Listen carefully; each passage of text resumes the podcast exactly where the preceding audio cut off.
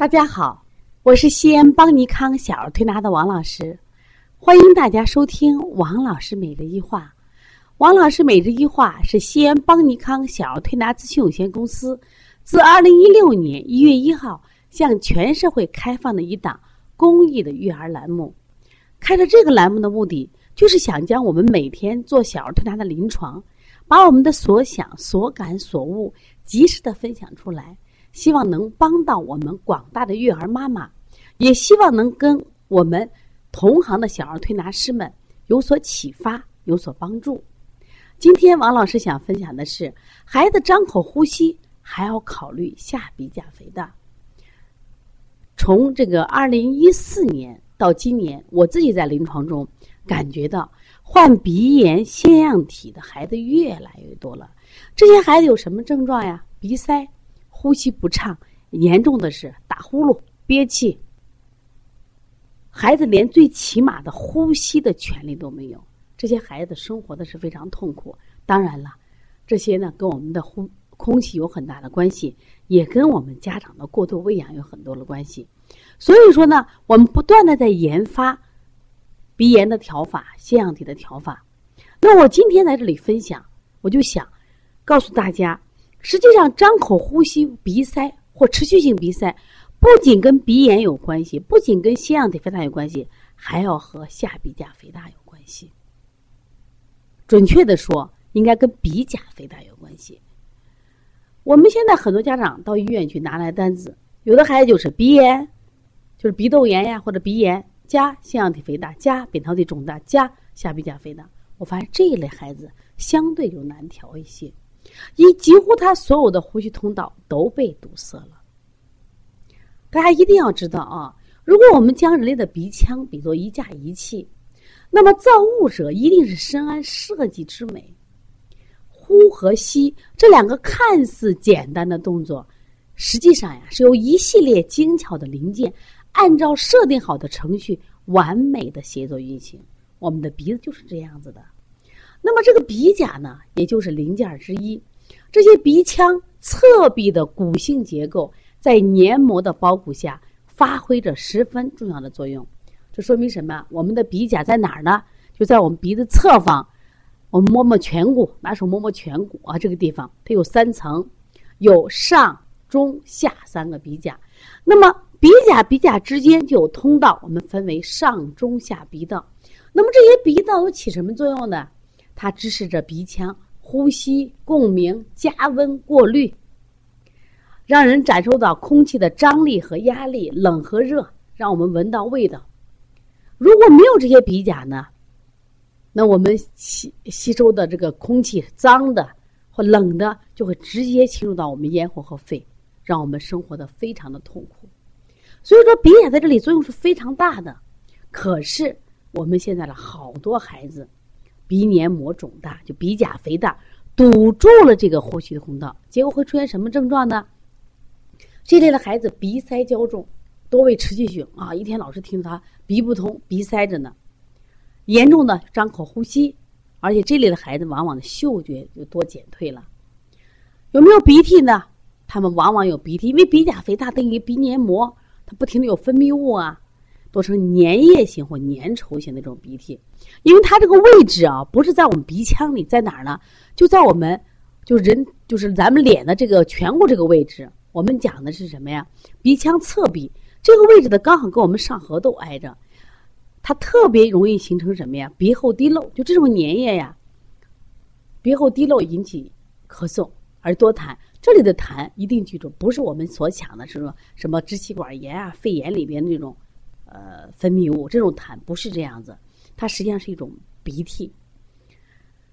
而且呢，如果这个肥大的鼻甲呀，如果它压迫了这种鼻中隔的话，还会经常出现不定期的额部疼痛。我想好多家长有这感受，只要你患这种鼻甲肥大的，称作为在西医里面叫筛前神经痛呀，经常头痛的很，特别难受，这是它常有的症状。另外呢，黏膜肿胀，你居然看他的这个呃鼻子呀。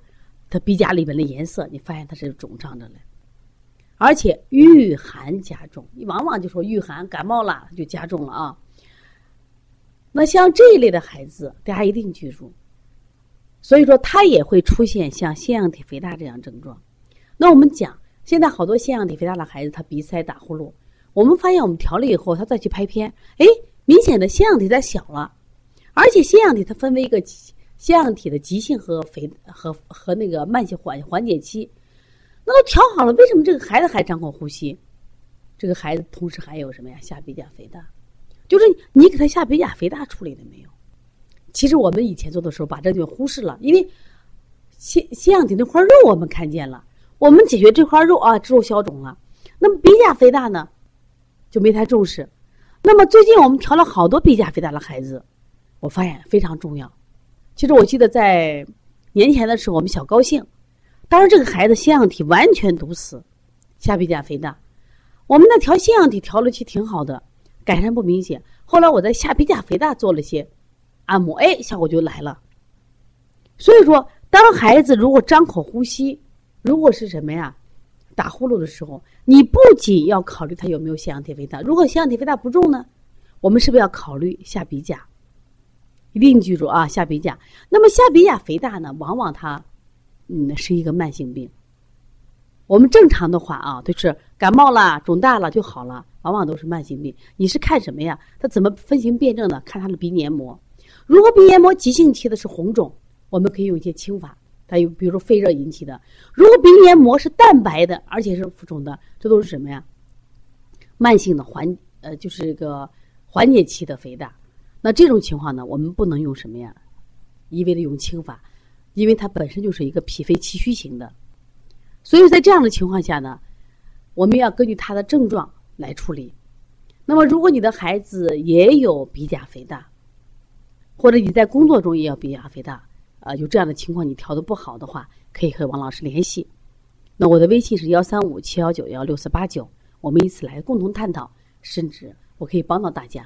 因为我们调理这些案例的时候，我们就反复琢磨，去研究，去解决的方法。关键是因为他要分型辩证，那处理方法都是不一样的，所以我们短短的分享可能解释不那么完呃完整。所以，如果你有这样的孩子，可以和我联系啊。但是我可以给推给大家推荐一个，就是常用的食疗方法，叫那个苦葫芦籽。苦葫芦籽呢，呃，用三十克，它主要通鼻窍，也是把它捣碎放到瓶中，加上一百五十毫升的那种白酒泡七天，然后去渣，每天给它滴一点这个就适合这个轻度的鼻甲肥大。还有一种那个老干丝瓜，老干丝瓜呢，把它烧成灰，化成沫，每次呢喝十五克。十五克，它也可以呃治疗这个鼻甲肥大。另外就是我们的黄连、辛夷花，也可以什么呀？加点这个，给它磨成粉，磨成粉以后呢，吹入鼻腔，也可以治疗这鼻甲肥大。但是前提是呀，都是要分型辩证的。但是我觉着通过不断的学习，我们研究的更细致，这样的话我们治疗靶向会更准。所以说以后当孩子比如说张口呼吸。严重的时候，你排腺样体没问题，再让大夫好好看看他鼻甲肥大没有。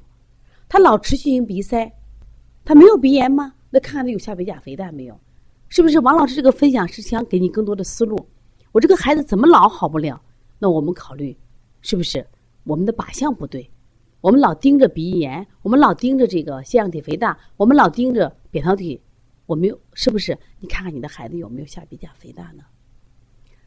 所以说，只有不学习不断的学习，才能给我们能量；只有不断的学习，才能变成强有力的能力，可以让我们让我们的生活变得更加健康。希望大家可以关注邦尼康为妈妈们开设的小儿推拿基础班，为同行开设的小儿推拿辩证提高班，以及开店班、讲师班。希望大家通过不断的学习中医，爱上中医，让我们博大的中医文化为我们保驾护航。